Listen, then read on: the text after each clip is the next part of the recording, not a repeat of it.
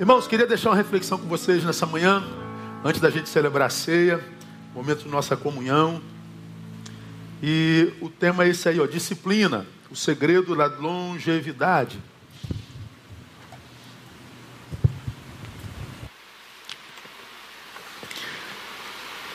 Disciplina. Disciplina é a obediência a um conjunto de regras e normas. Regras e normas que geralmente são estabelecidas por um determinado grupo. Então, um grupo estabelece normas disciplinares que precisam ser obedecidas. Mas também, quando a gente fala de disciplina, a gente fala do cumprimento de algumas responsabilidades específicas de cada pessoa. Inclusive aquelas responsabilidades que nós temos, que embora as tenhamos, não nos foram dadas por ninguém. São aquelas que estão na nossa consciência é aquilo que a gente chama de, de autodisciplina. Por exemplo, eu e você sabemos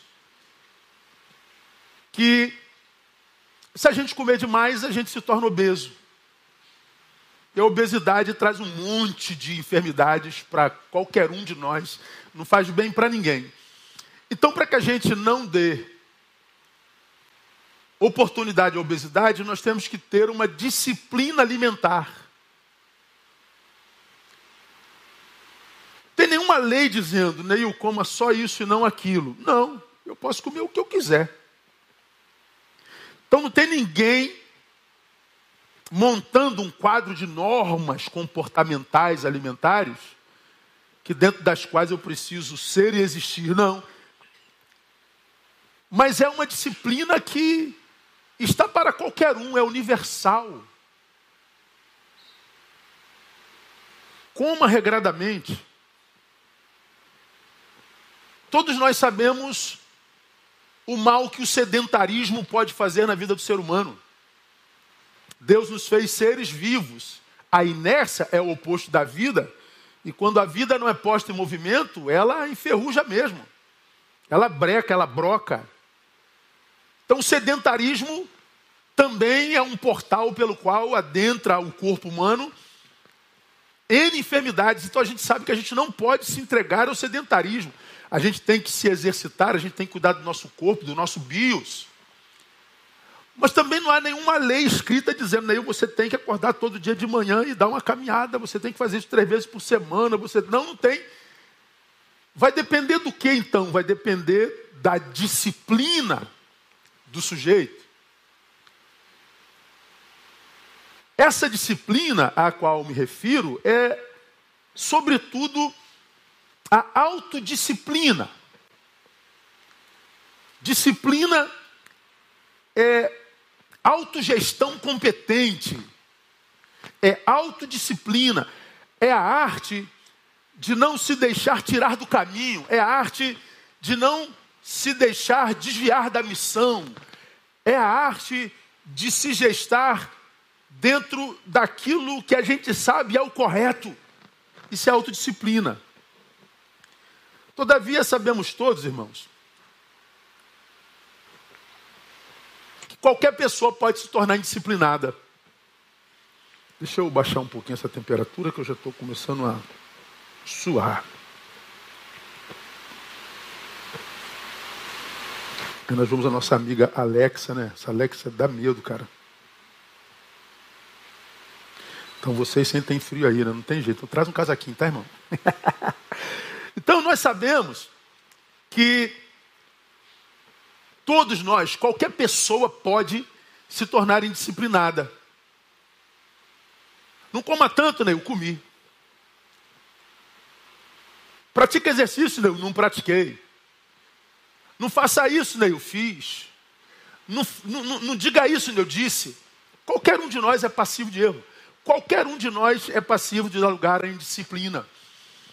Qualquer um de nós Eu já fui disciplinado numa área da sua vida, você já foi disciplinado na área da sua vida. Nós nos relacionamos com gente em grupo que a gente sabe, pô, esse cara é muito disciplinado, essa menina é muito indisciplinada, ou esse aqui é disciplinadíssimo, esse aqui a gente não precisa repetir, porque não precisa nem falar, porque ele é disciplinado.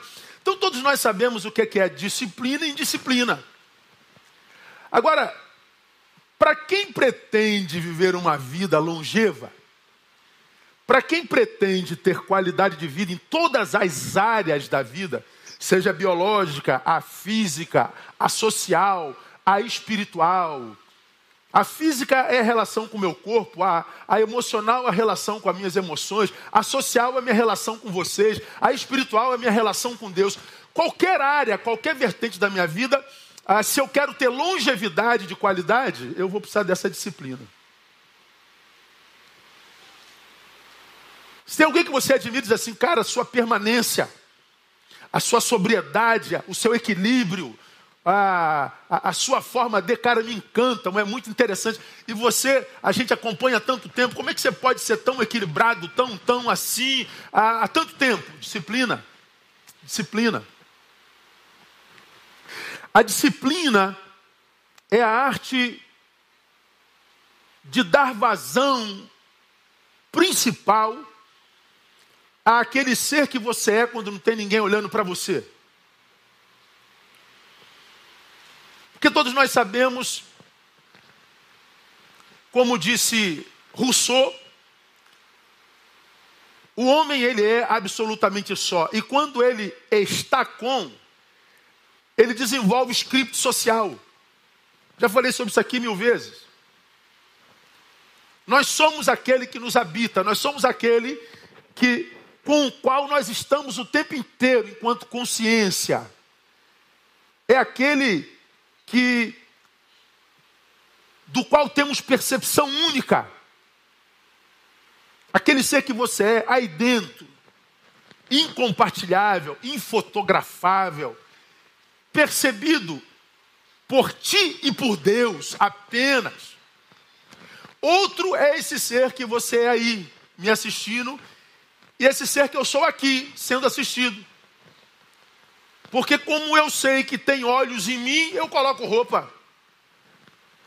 Como eu sei que tem olhos em mim, nasce em mim o personagem. Nasce em você o personagem. Somos um diante de olhos e outros longe dos olhos. A disciplina a que dá qualidade e longevidade à vida, ela é sobretudo, não só, aquela que incide sobre aquele que nós somos quando não tem ninguém olhando para nós. É aquela que incide sobre a persona e não sobre o personagem. É aquela disciplina que incide sobre aquele ser que não está diante de estatutos, de regras, de comportamentos e de, de limites, mas é aqueles que não precisa de nada disso para continuar sendo quem é. É dessa disciplina que a gente fala. Porque ser uma coisa aos olhos dos outros e ser outra longe dela é viver uma dicotomia existencial, é viver uma despersonalização. E eu não acredito que Deus possa abençoar uma entidade despersonalidade, despersonalizada ou com duas personalizadas. Deus, quando se relaciona comigo, contigo, ele se relaciona do alto da sua grandeza e poder, de um ser que é onisciente, de tudo sabe, diante do qual todos nós estamos absolutamente nus Estamos diante de um Deus que é todo poderoso, ele tem poder para fazer e desfazer o que quiser, e é um Deus onisciente que está em todo lugar que quiser, em todo lugar em que estivermos. Portanto, é um Deus diante do qual nós não podemos esconder absolutamente nada. Nada. Agora, aos olhos humanos, ah, aos olhos humanos, a gente é personagem. Agora, quando a gente se apresenta de Deus, se apresenta diante de Deus como personagem, você acha mesmo que Deus se impressiona com os personagens que nós construímos na nossa vida, você acha mesmo que Deus, do alto da sua onisciência, se impressionaria com, com vozes como essa aqui? Você ouve Wanda cantando, você ouve Valéria cantando, Andréia cantando, Carlinhos cantando, Romão cantando, Tiago cantando. Você fala, cara, esse pessoal não fez nada para ter uma voz dessa. Fizeram nada. E Deus deu uma voz dessa que quando canta, encanta a gente. Mas encanta muito. Agora você acha que Deus se impressiona com a voz deles? Ah, pastor Neil, ele prega muito bem, o pastor Neil é muito inteligente. Você acha que Deus se impressiona com as minhas mensagens? Com a minha é, dita inteligência? Não, não, não. Deus não é número em auditórios existenciais. Deus é Deus de corações. Deus é Deus de intenções. Deus é Deus de personalidade, de persona. A disciplina que faz da nossa vida uma vida útil, uma vida longeva, é a disciplina que se estabelece nesse ser que só Deus e a gente conhece. O resto é teatro. E Deus não se impressiona com teatro. Agora, meus irmãos, uma vez que já está claro isso, eu acredito que está, uma vez que a gente sabe que todo mundo pode se tornar indisciplinado, tanto na sua subjetividade, tanto na coletividade, primeiro, de posse desse saber que todo mundo pode se indisciplinar, a gente precisa entender que esse sujeito que optou pela indisciplina precisa ser respeitado na sua decisão. Olha, o caminho é que eu não quero andar nesse caminho, eu quero andar aqui. Ele precisa ser respeitado. Olha, o certo é isso aqui, eu não quero o certo, eu quero o errado. Ele precisa ser respeitado. O caminho é para a direita, eu não quero caminhar para a direita, eu quero caminhar para trás. Ele precisa ser respeitado. É uma persona. Ah, mas eu não concordo, pastor. Ninguém lhe perguntou nada. A vida é dele. Ele faz o que quiser com a vida dele. Agora, se essa postura do sujeito, se essa decisão do sujeito é a decisão de um sujeito que vive em comunidade, a decisão do sujeito pode prejudicar a comunidade. Então a sua indisciplina subjetiva prejudica a comunidade onde ele vive. Ele, como membro de um corpo, age de forma contrária à natureza do membro que é, e ele contamina todo o corpo. Se assim é verdade, aí uma disciplina precisa ser estabelecida sobre o sujeito, cuja decisão a gente respeita, mas mesmo respeitando, porque sua postura contamina o todo, uma disciplina precisa ser estabelecida sobre ele. Para quê? Para que essa disciplina que foi rejeitada pelo sujeito faça manutenção da comunidade na qual ele não quer mais conviver. Não tem jeito. O segredo da longevidade ou seja, da manutenção da sua vida útil, da manutenção da sua alegria, da manutenção da sua história, da manutenção da sua família, da manutenção daquilo que te faz bem, da manutenção da vida que vale a pena ser vivida, seja subjetivamente ou seja coletivamente, ela depende da disciplina. Não há esperança para o indisciplinado. Ele não vai ter longevidade jamais. Jamais. Agora, se essa indisciplina prejudica uma comunidade que a gente conhece como igreja, numa igreja, como deve ser feita essa disciplina? É o que eu quero compartilhar com vocês nessa manhã. Aí nós vamos a Mateus, Mateus capítulo 18, de 15 a 17. Nós vamos lá como o Senhor nos ensina a desenvolver isso. é importante que a gente converse sobre isso, porque parece que isso não está claro para muita gente. Não é?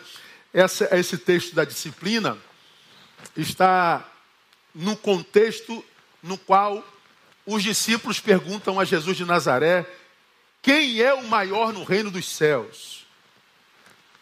Jesus dá uma aula a respeito de humildade.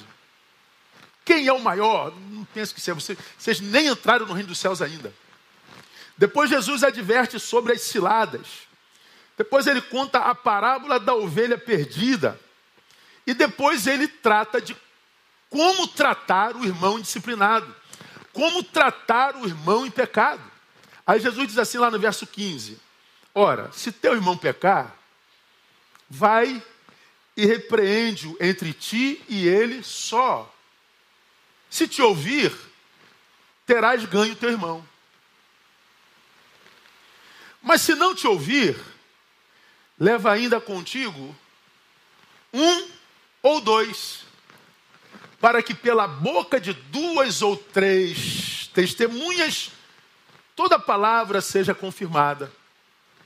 Se recusar ouvi-los, dize-o à igreja. E se também não escutar a igreja, considera-o como gentio e publicano. É a metodologia de Jesus de Nazaré, o Senhor da igreja. Então, quando a gente fala de disciplina, sobretudo a coletiva, minha igreja, entendamos como Jesus pensa isso. Primeiro, esse texto começa assim, ó, irmãos. Ora, se teu irmão pecar, Jesus usa a palavra irmão. Irmão é termo usado em família. Eu tenho quatro irmãos. Nessa ordem: Ney, Nelly, Nélio, Nery e eu, caçulinha, Neil. Aquelas criatividades dos nossos pais antigos. Todos os nomes com N-E. Ney, Nelly, Nélio, Neri e Neil. Jesus usa a palavra para os seus discípulos, irmãos. Irmãos é um termo usado, sobretudo em família. Esse texto que Jesus compartilha com seus discípulos está dizendo que na família haveria pecado. Se teu irmão pecar, irmãos pecam. Ah, como pecam, irmão. Já teve vontade de pegar no pescoço teu irmão, irmão? Porque ele vacilou contigo? Você já teve vontade de quebrar a cara do teu irmão, irmão? Porque ele, ela vacilou contigo? Já, já, irmão? Ah, já. Já entrou em litígio até com os teus pais, porque os teus pais, de repente, tomou partido do outro e não teu, ou teu e não do outro. Ah, na família, irmãos pecam. Ai, peca, irmão. Se a gente for contar cada história dos nossos irmãos, a gente tem é história para contar.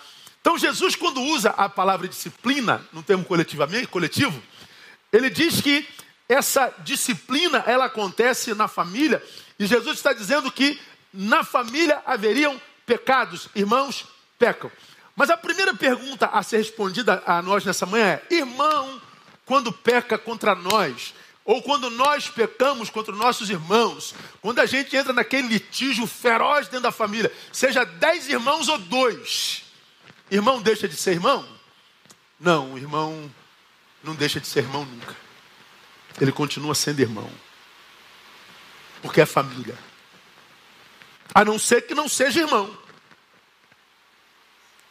Essa é a mentalidade do Cristo quando ele pensa igreja, ele pensa família e quando ele pensa família, ele pensa a possibilidade de pecado. E, portanto, no caso da igreja, a disciplina deve acontecer no âmbito familiar, no âmbito eclesiológico, não no Instagram. Instagram não é igreja.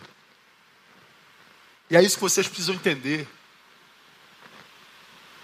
Igreja é o corpo que comunga, que tem rosto, que tem expressões, que se toca.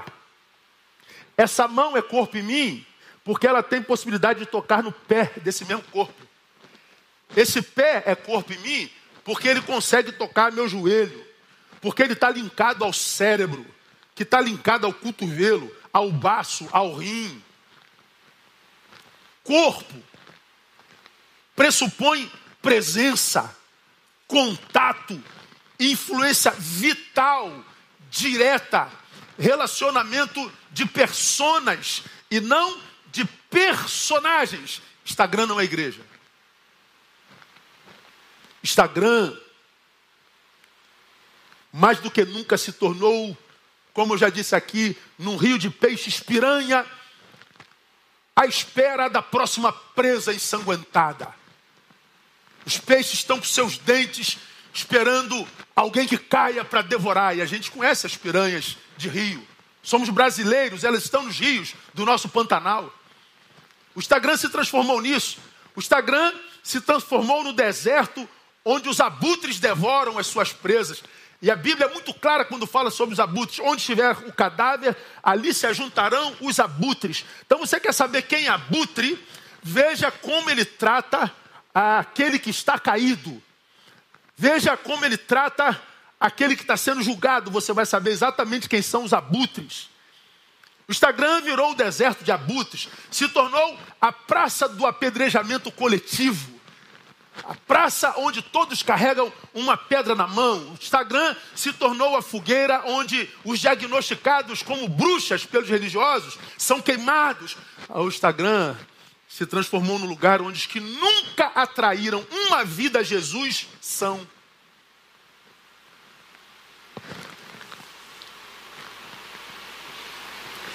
Quantas vidas você já atraiu a Jesus com a sua conduta?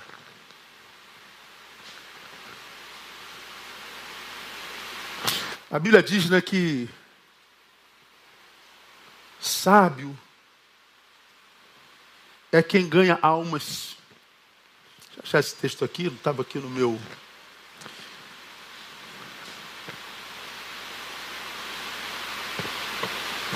Cronograma.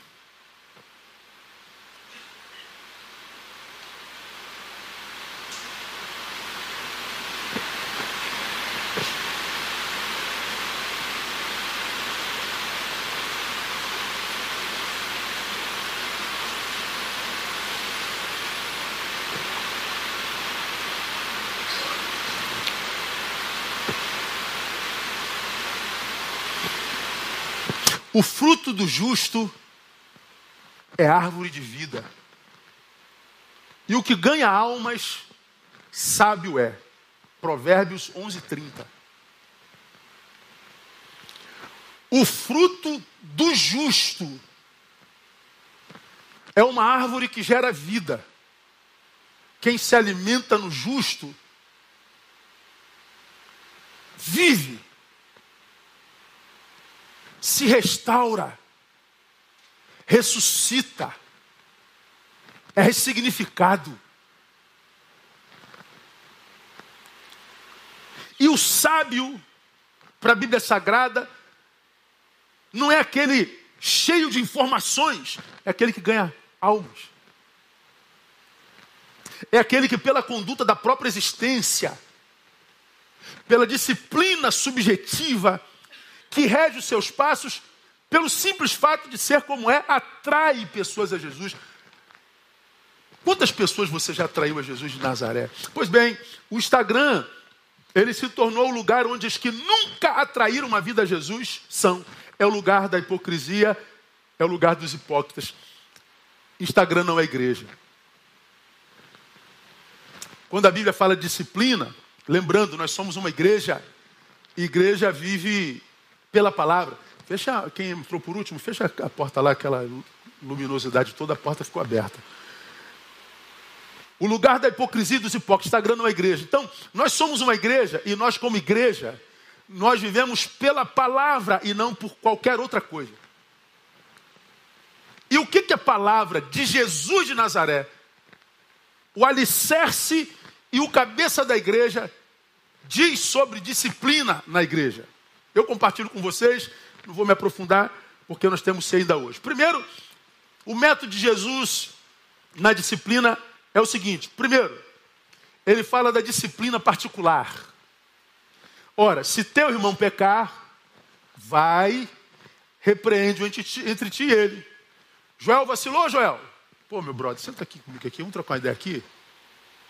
Pô, troquei uma ideia com Joel, e o texto diz assim: ah, se ele te ouvir, Neil, terá ganho teu irmão.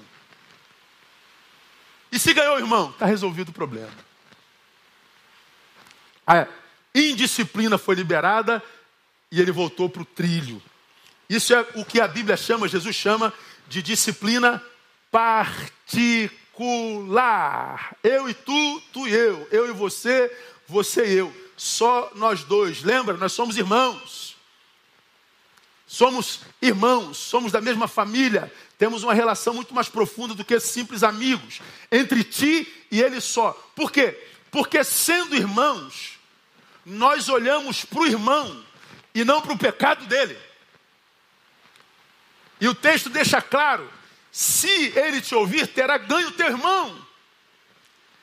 Então, na cabeça do Cristo, o que está em voga não é o pecado do irmão, é o irmão que pecou. O que a gente quer acabar não é com o irmão, é com o pecado. Essa é a mentalidade de Jesus de Nazaré. Se o olhar para o irmão, ou seja, se o olhar é do amor, porque é meu irmão, ainda que tenha pecado, continua sendo meu irmão. Você sabe, você tem irmãos como eu, a gente se ensupapa na nossa casa, a gente briga, a gente, a gente xinga, mas é meu irmão. Se vier algum de fora querer brigar com esse irmão que eu acabei de xingar, ah, meu irmão, o bicho pega é para aquele de fora. A gente defende ao irmão. Não, eu posso xingar meu irmão, você não, brother. Eu, você não. Aí eu me junto a meu irmão e pego você. Porque é irmão. Se olhar para o irmão é o olhar do amor e da comunhão, o que se deseja é sempre a restauração do irmão e não a exposição do seu pecado.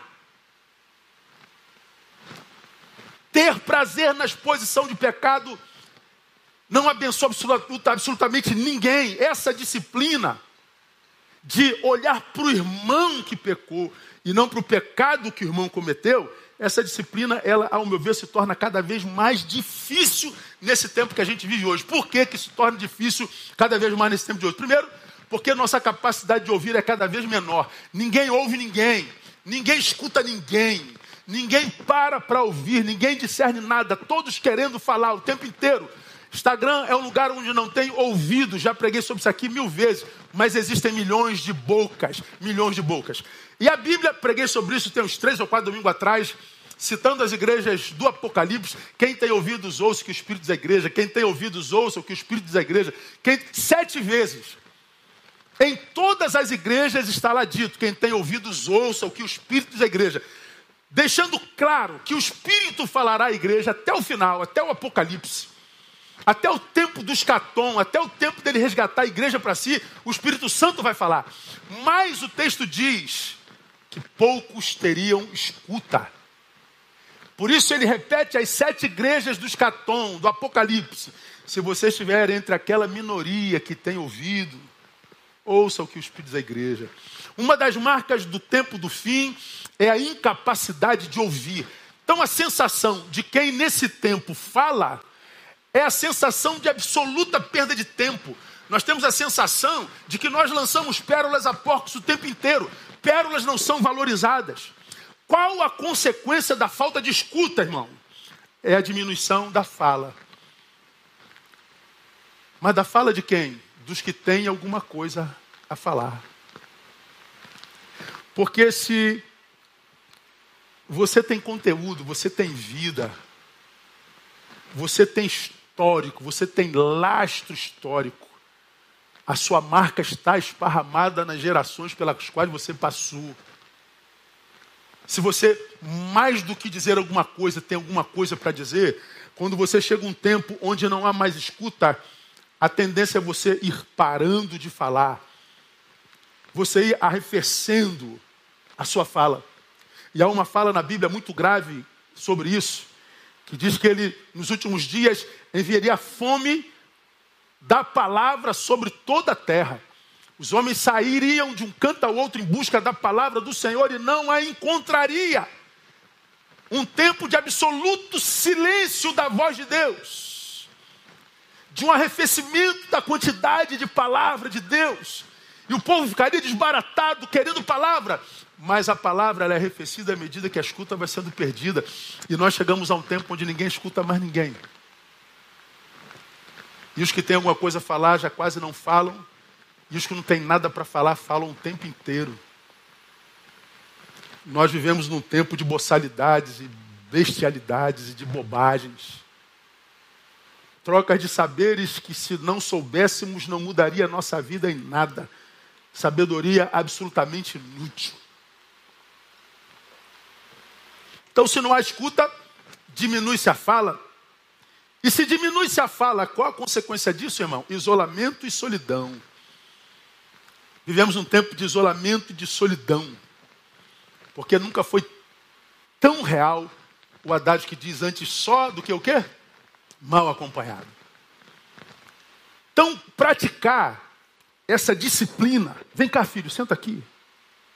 Deixa eu trocar uma ideia contigo aqui. Fala aí. Não, mas pensa comigo. Raciocina aqui. Vamos lá. Papum, papum, papum, papum. Não tem mais. Porque quem tem alguma coisa a falar parece que não quer falar mais, porque sabe que aquele que deve ouvir não ouve mais. Então ele está na solidão do seu pecado e eu na solidão do outro lado. Nós estamos nos afastando cada vez mais como raça humana. Nós estamos o tecido humano, que era assim, ó, bem fechadinho. Ele, ele, ele vai, ele vai se, se, se afastando, ele vai se distanciando o tecido humano, a nossa relação, ela está cada vez mais fragilizada. E essa disciplina particular, ela quase não é praticada, embora seja muito, porque nós somos parte de um tempo de gente cheia de razão. Preguei há bem pouco tempo atrás, vivemos o tempo da auto-verdade e da pós-verdade. A verdade não interessa mais. A não ser que ela autentique o que eu acho, a não ser que ela assine embaixo da minha ideia ou da minha ideologia. Mas peraí, vou te mostrar que não é isso a verdade. Não, não, não, não quero saber. Não quero saber. Eu já tenho minha opinião formada aqui, não quero saber a verdade. Pois é, o que a gente quer é ter razão. O que a gente quer é que a verdade seja nossa serva e não ao contrário. E num tempo onde todos têm razão, ninguém aprende nada, nem com dor. Porque se uma pessoa não escuta, ela tem pouca fala e pouco saber, e pouco ensino. Se ela tem pouco ensino e está cheia de razão, ela está condenada, porque ela abriu mão da verdade.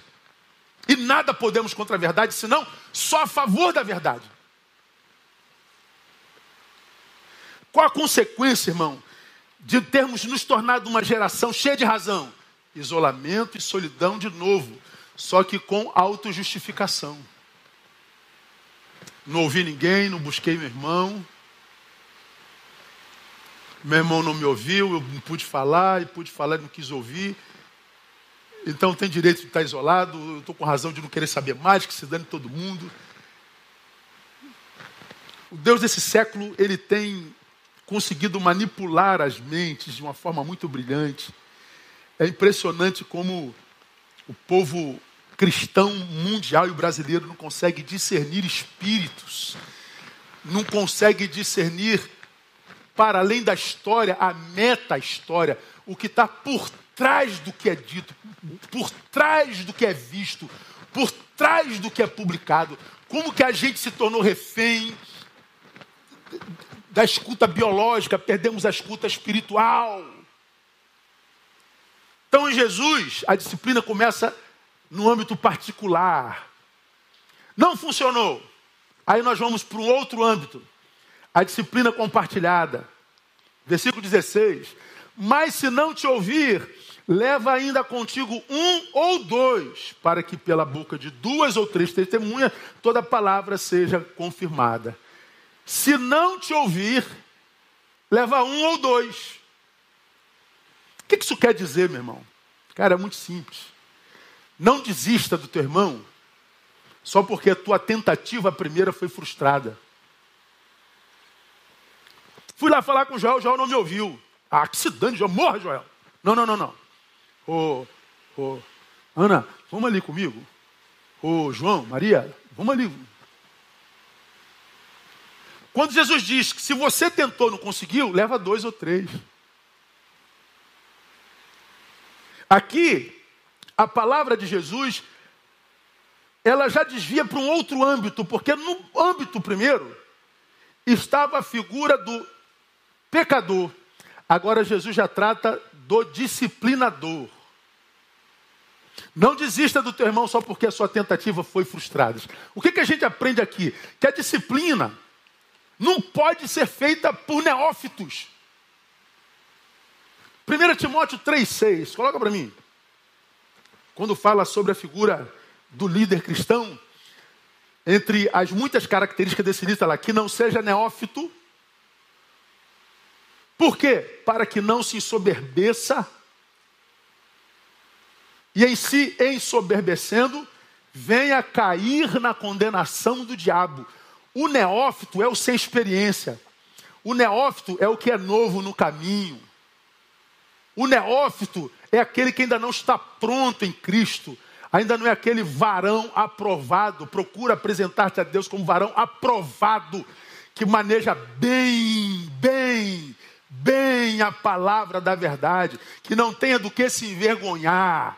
Esse é o varão aprovado, não é o neófito, é o que tem lastro. É o que se debruça na palavra, não é um personagem, é persona. Sua vida autentica isso. Então, essa disciplina coletiva, ela não pode ser aplicada por neófito, porque ser o que disciplina pode gerar no disciplinador a sensação de que ele é superior ou melhor do que o disciplinado. E ele não é. Eu estou indo lá disciplinar alguém, chamar alguém atenção, eu não sou melhor do que ele. Mas o neófito acredita que é melhor, porque o disciplinado é o outro. Então, aqui a palavra de Jesus, na segunda disciplina, já não é mais sobre o pecador, é sobre o disciplinador, que precisa ter a consciência de que é só um alguém da mesma família que está numa condição diferente e só amanhã a situação pode reverter. Amanhã quem está precisando de disciplina sou eu. Amanhã quem está disciplinando é você. O que a gente não pode perder de mente, de, de vista, é a ideia de que nós somos irmãos. Então Jesus, quando ele pensa a igreja, ele pensa família. E quando ele pensa família, ele pensa irmãos que se tratam em amor, acertando ou errando, são irmãos. Olha que grave, irmão. Se o disciplinador, diz o texto que nós acabamos de ler, se sentir superior, o texto diz que ele caiu na condenação do diabo. Se ensoberbeceu. Não neófito para que não se ensoberbeça e caia na condenação do diabo. Quem é o superior caído? é aquele que diz: Ele pecou e eu não. Quando alguém vai disciplinar se achando superior, quando alguém vai disciplinar dizendo ele pecou, eu não, que tipo de pecado já está aí? Primeiro, mentira, irmão. Soberba, autoglorificação e, sobretudo, uma visão completamente distorcida de si mesmo. Do que, que você se lembra quando a gente fala disso? A gente se lembra é, do fariseu e do publicano, Lucas 18, de 10 a 14.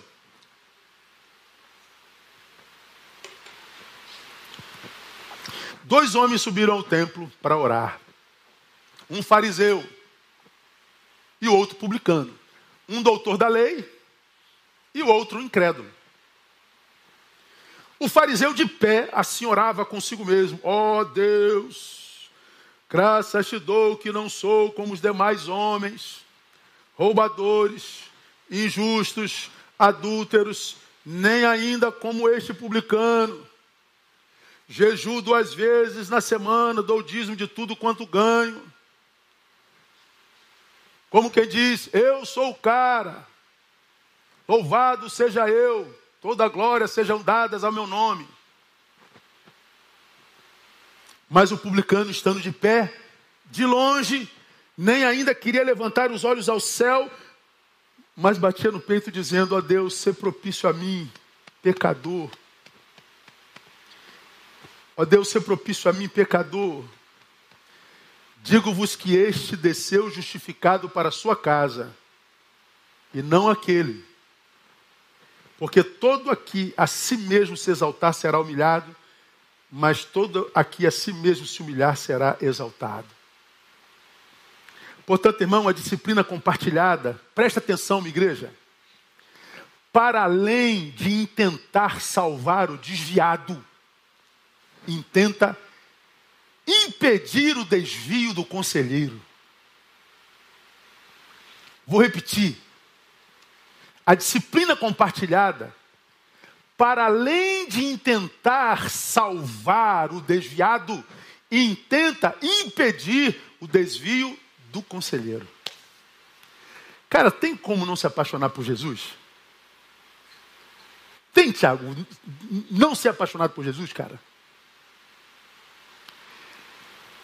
A, a, a pecadora está aqui, ó, todo mundo querendo apedrejá-la. E Jesus dizendo: por quem são vocês, meu Deus do céu? Jesus cuida dela e do, do apedrejador. Jesus promulga uma disciplina na sua igreja que me ensina que até quando eu vou aconselhar eu posso ser soberbo, até quando eu vou quando eu vou salvar alguém eu posso me perder. Eu me perco salvando alguém. Cara, Jesus é lindo, a sua palavra é linda, o seu amor é lindo, a sua misericórdia é linda.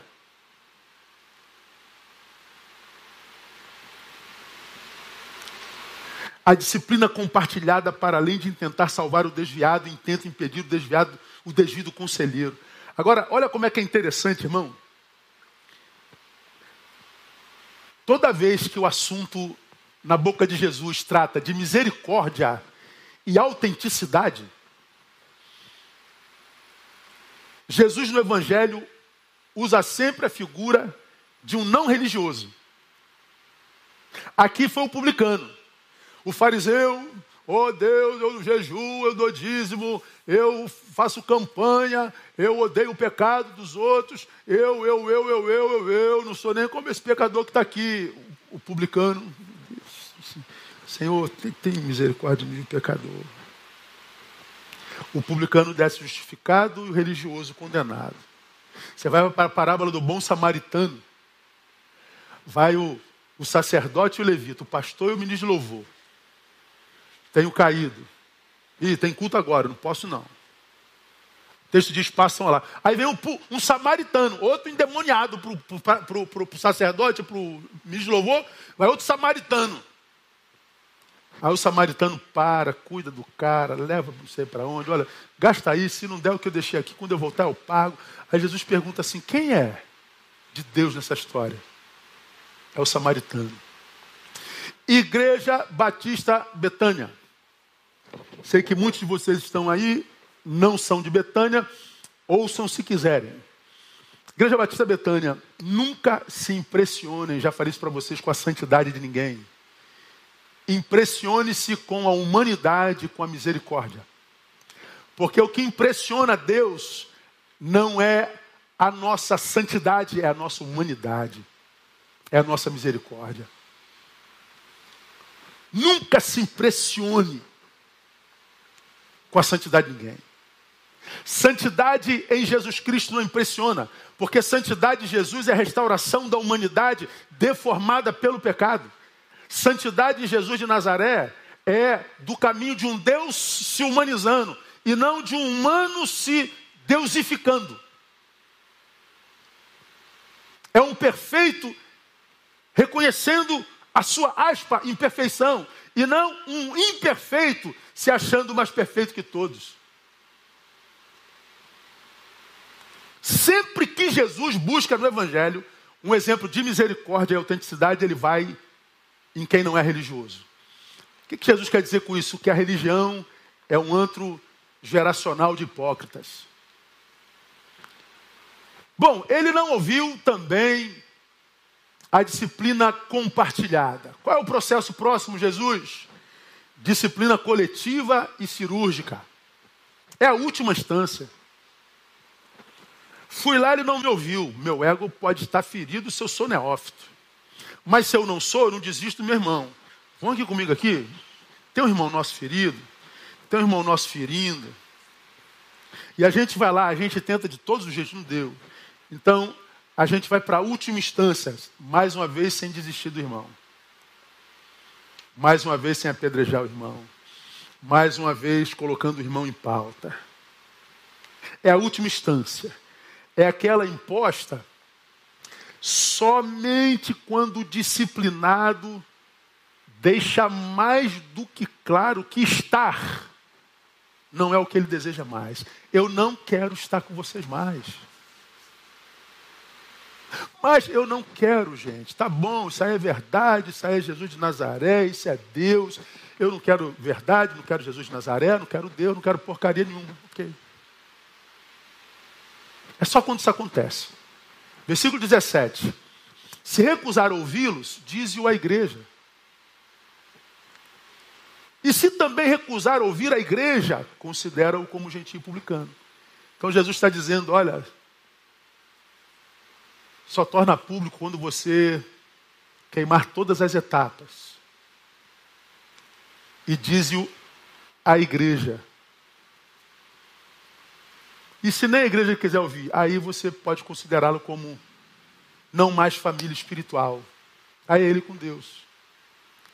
Preste atenção no que Jesus diz aqui, Jesus diz aqui, irmão. Para Jesus, o pecador deve ser restaurado, não exposto. Disciplina é para o sujeito, não para a coletividade. E quando é exposta, é exposta para a igreja. Para aqueles com quem eu sou, para aqueles com quem eu sou corpo,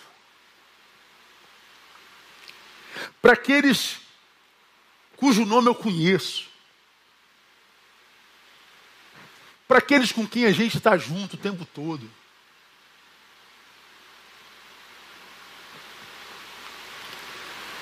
Instagram não é igreja. E mais e muito triste, irmãos, esse texto me ensina que irmãos podem sim virar gentios e publicanos. Alguém de quem perdemos a comunhão mesmo. Se não quiser te ouvir, considera o gentio e publicano como quem não é mais da família. Pô, mas é meu irmão. Considere. Ele pode não ser mais da família, mas isso não impede de você continuar amando. O amor é sempre o objetivo final do Cristo. Sempre.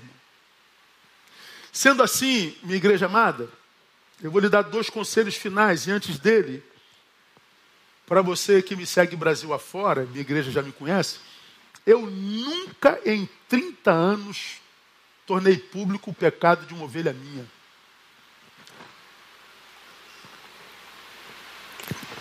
Eu nunca pus alguém que pecou aqui nesse púlpito, conta aí o seu pecado. Nunca humilhei alguém assim. Por que não, pastor? Porque eu sei que nem todos os que estão em Israel são israelitas. Porque nem todos os que estão na igreja é igreja. Porque eu sei que esse casal, esse homem, essa mulher que está sendo exposta, exposto, expostos, não serão tratados por todos os que são irmãos. Não exponho, porque eu sei que trigo e joio crescem juntos. E eu nunca darei voz a joio, esperando que dele a gente extraia alguma misericórdia. vão ser tratados por mim e pela liderança da igreja como todos os casos são tratados. Todos. Daqui vem o meu conselho final. Primeiro, são dois. Quando você estiver diante do pecado de irmão, olhe para o irmão e não para o pecado dele. Use a tua misericórdia, não teu chicote. Porque continua sendo teu irmão, que está numa posição diferente. Amanhã, essa posição pode ser mudada. Então, usa a misericórdia para que você colha misericórdia no dia do juízo. Usa de graça, a graça que ele usou para contigo, para que você possa encontrar graça de novo no final. É seu irmão. Segundo, entenda que para quem trabalha em comunidade, aprender a perder gente é uma necessidade. Triste, mas uma necessidade. Eu não quero mais, pastor. Que o Senhor te abençoe, que o Senhor te guarde. Essa cultura não é desenvolvida na igreja evangélica. Quando uma pessoa sai da nossa igreja, essas pessoas são demonizadas. Alguns pastores proíbem de cumprimentá-las, de falar com elas, de ir à casa delas, de continuar sendo amigo delas. Nada, absolutamente nada a ver com Jesus de Nazaré. A Bíblia diz que o juízo será sem misericórdia para aqueles que não usaram de misericórdia. Então, minha igreja amada, não caia nessa esparrela de Instagram, o mundo dos abutres, o rio dos peixes piranha. No Instagram, você nunca conhece a história toda. Você nunca tem acesso a ela toda. Você, peixe piranha, você abutre, está sendo, pode estar sendo manipulado. No Instagram estão nossos personagens, não nossas personas. Então, tenta entender que igreja é muito mais do que uma imagem bonita. É, nossos cultos estão com imagens maravilhosas. Né? O pessoal que trabalhou aqui na igreja fez um trabalho de primeiro mundo. Fotos impressionantes, imagens Full HD, todos impressionados. Isso é só uma imagem. Nós somos o que não aparece aí. Nós somos o que somos quando estamos juntos. Nós somos o que testemunhamos perto e não o que dizemos. E a minha oração nesses anos todos é no sentido de pedir a Deus, Deus, nós sabemos que não temos a menor condição de sermos uma igreja perfeita. Primeiro, porque eu sou pastor dela, e segundo, porque você é membro dela. Você não é perfeito nem eu. O pecado do meu irmão é só um pecado diferente do meu, mas todos nós pecamos. Pecados diferentes, todos nós pecamos. E que Deus nos dê a graça de viver uma maturidade onde o irmão em pecado seja tratado como irmão, seja visto como irmão. Que Deus nos dê a saúde do olhar, porque a Bíblia diz que se os teus olhos forem bons, todo o teu corpo terá luz. Então, os olhos bons, quando vê um irmão em pecado, olha para o irmão e não o pecado do irmão. Quando olha para o irmão em pecado, não o expõe, tenta restaurá-lo de todas as formas. Primeiro, entrando em contato pessoalmente. Se não conseguir, não deixa que seu ego fique ferido. Continue amando teu irmão, leve dois. Fracassou de novo, não se entregue ao fracasso. Leve à igreja. Se ele não quis ouvir a igreja, deixe. Considere, o texto não está dizendo, exclua-o, ponha para fora, elimine-o, apaga da tua memória. Não. Considere. Para mim, considerá-lo é como eu tenho feito nesses anos todos de ministério, é entregá-lo a si mesmo.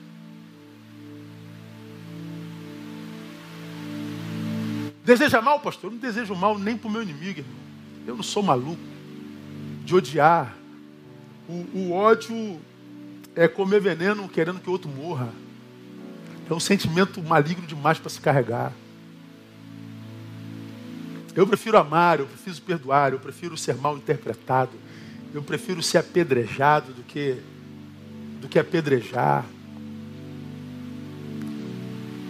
Essa semana das acusações que apareceram, minha esposa sabe da história todinha, todinha. Isaías e Denilson sabe de tudo, isso tem quase 10 anos.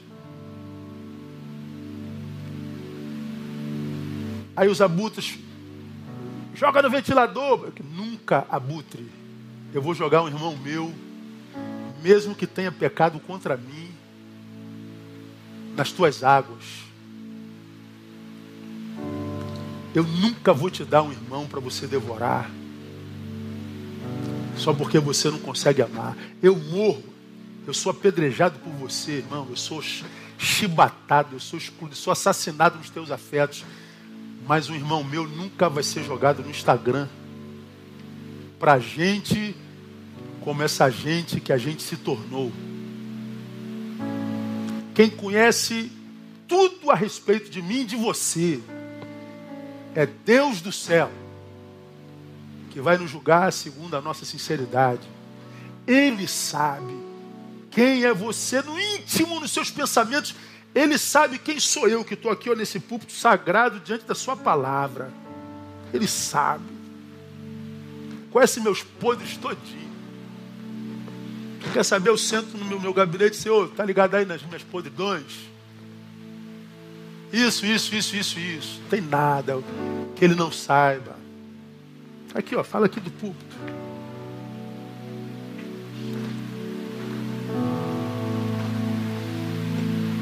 Porque onde abunda o pecado, sobretudo o pecado admitido, superabunda a graça. Igreja Batista Betânia é a igreja da graça. Que Deus te abençoe, meu irmão te dê a graça de viver essa graça de verdade. E te livre da desgraça de ser um personagem numa telinha. Que você mostre com a sua vida, não com o seu discurso, o seu testemunho.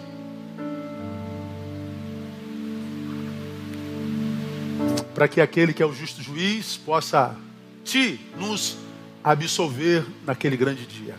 Amém, minha igreja? Glória a Deus, que Ele os abençoe, toda a honra, toda a glória sejam dados ao nome do Senhor.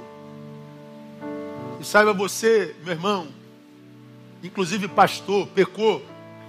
Ah, não desista da tua vocação, não.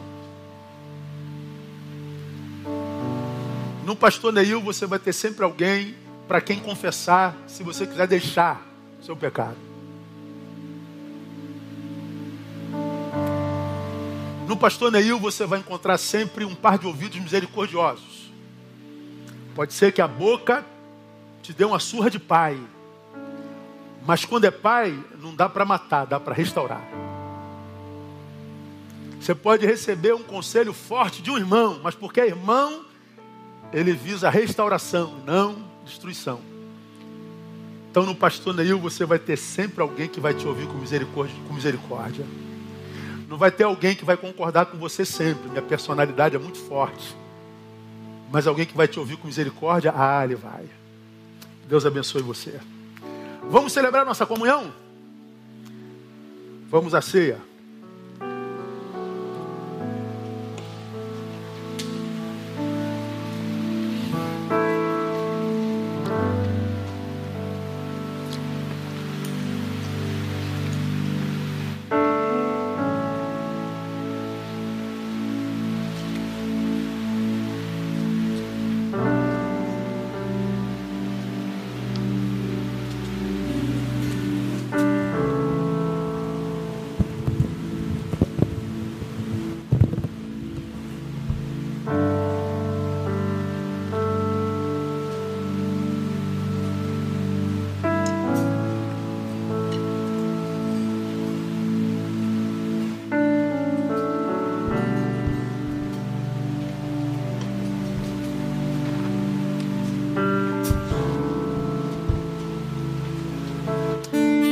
Nesse, nessa sede hoje?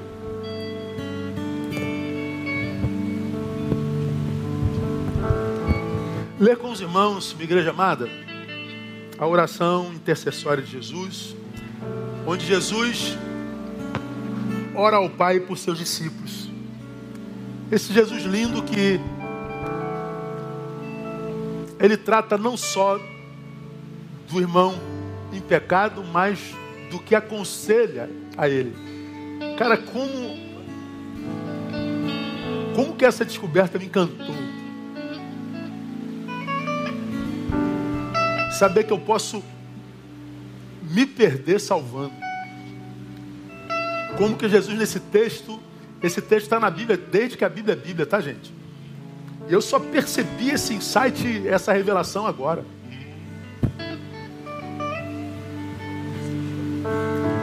Jesus cuida de mim para que aconselhando eu não me perca. E como Jesus não decide, não desiste de mim se eu pequei. Aí nós vemos uma oração de Jesus lá em João 17. Eu não tinha mandado isso para lá, isso vê agora. Jesus ora ao Pai e diz assim, minha igreja: E rogo não somente por estes, mas também por aqueles que pela Sua palavra hão de crer em mim, para que todos sejam um, assim como tu, ó Pai, és em mim e eu em ti, que também eles sejam um em nós, para que o mundo creia que tu me enviaste. E eu lhes dei a glória que a mim me deste, para que sejam um como nós somos um. O sonho de Jesus é que nós sejamos um, os ditos santos e os pecadores, os disciplinadores e os disciplinados. Que nós nos vejamos como irmãos e Ele nos deu a sua glória para isso. E Ele diz: quando a gente vive isso, disciplinadores e disciplinados, quando vivem em comunhão reconciliação, diz que o mundo crê que nós somos enviados dele. Agora, o que, que o mundo pensa de nós quando o que a gente vê é só ódio? Apedrejamento em nome de Jesus, sem conhecimento de causa. Qual a imagem que o mundo tem de você como crente hoje? De nós como crente hoje? Eu lhes dei a glória que a mim me deste para que sejam um como nós somos um. Eu neles e tu em mim para que eles sejam perfeitos em unidade, a fim de que o mundo conheça e que tu me enviaste, e que os amastes a eles assim como me amaste a mim, Pai. Desejo que onde eu estou, estejam comigo também aqueles que me tens dado, para verem a minha glória, a qual me deste, pois que me amaste antes da fundação do mundo. Pai justo, o mundo não te conheceu, mas eu te conheço, conheceram que tu me enviaste. E eu lhes fiz conhecer o teu nome, e lhe farei conhecer ainda, para que haja neles aquele amor com que me amaste, e também eu neles esteja. Então, o desejo de Jesus, irmão, é, é o amor. Quando a gente está em Jesus, a gente se ama. Quando se abraça, em Jesus a gente se ama quando discorda. Em Jesus a gente se ama até quando a gente briga. Quando irmãos se amam e concordam, esse amor é visto. Quando irmãos se amam e discordam, esse amor é visto. Quando irmãos se amam e brigam, esse amor é visto. Eu tenho duas filhas. Vira e mexe, o bicho pega assim. Aquelas. A gente está no quarto, ouve a briga lá na sala. Ih, vai, Jesus está voltando agora. Agora vai, vai cair o apartamento, amor. Segura aí. Aí passa duas horas, a gente vai na sala, tá as duas comendo pipoca. Eu falei, gente. Aí ontem fomos dar um passeio. Aí os quatro, aí as duas andando na nossa frente. A André dizendo, são amigas, né? São, são amigas, parceiras. Essas amigas, comadres uma da outra. De vez em quando a gente ouve o quarto. Vaca! tu quer vaca, seu imbecil. Falei, meu Deus do céu, começou de novo. Irmãos, na briga a gente vê o amor. É assim que nós temos sido, irmãos, fala a verdade.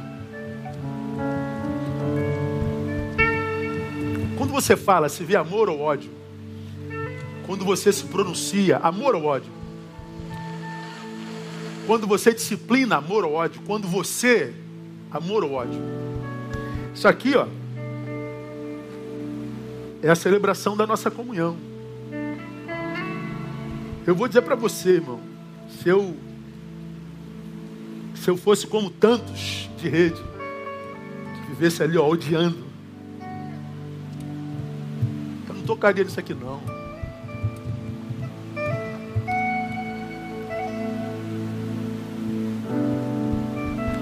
Aqui não é só um vinho não, isso aqui é um sangue que foi derramado a fim de me lavar e lavar meu irmão. De modo que, vem cá a câmera comigo, vamos imaginar que o Ronald, meu amigo, pecou. Eu olhasse através do sangue. É como se a lente dos meus óculos fossem molhadas pelo sangue.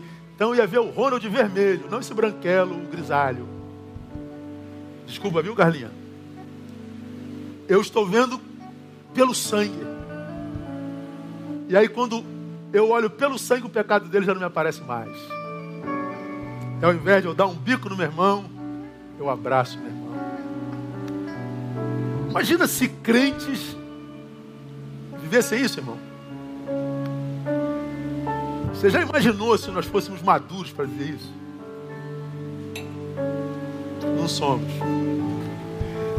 Então, se você comer esse pão hoje,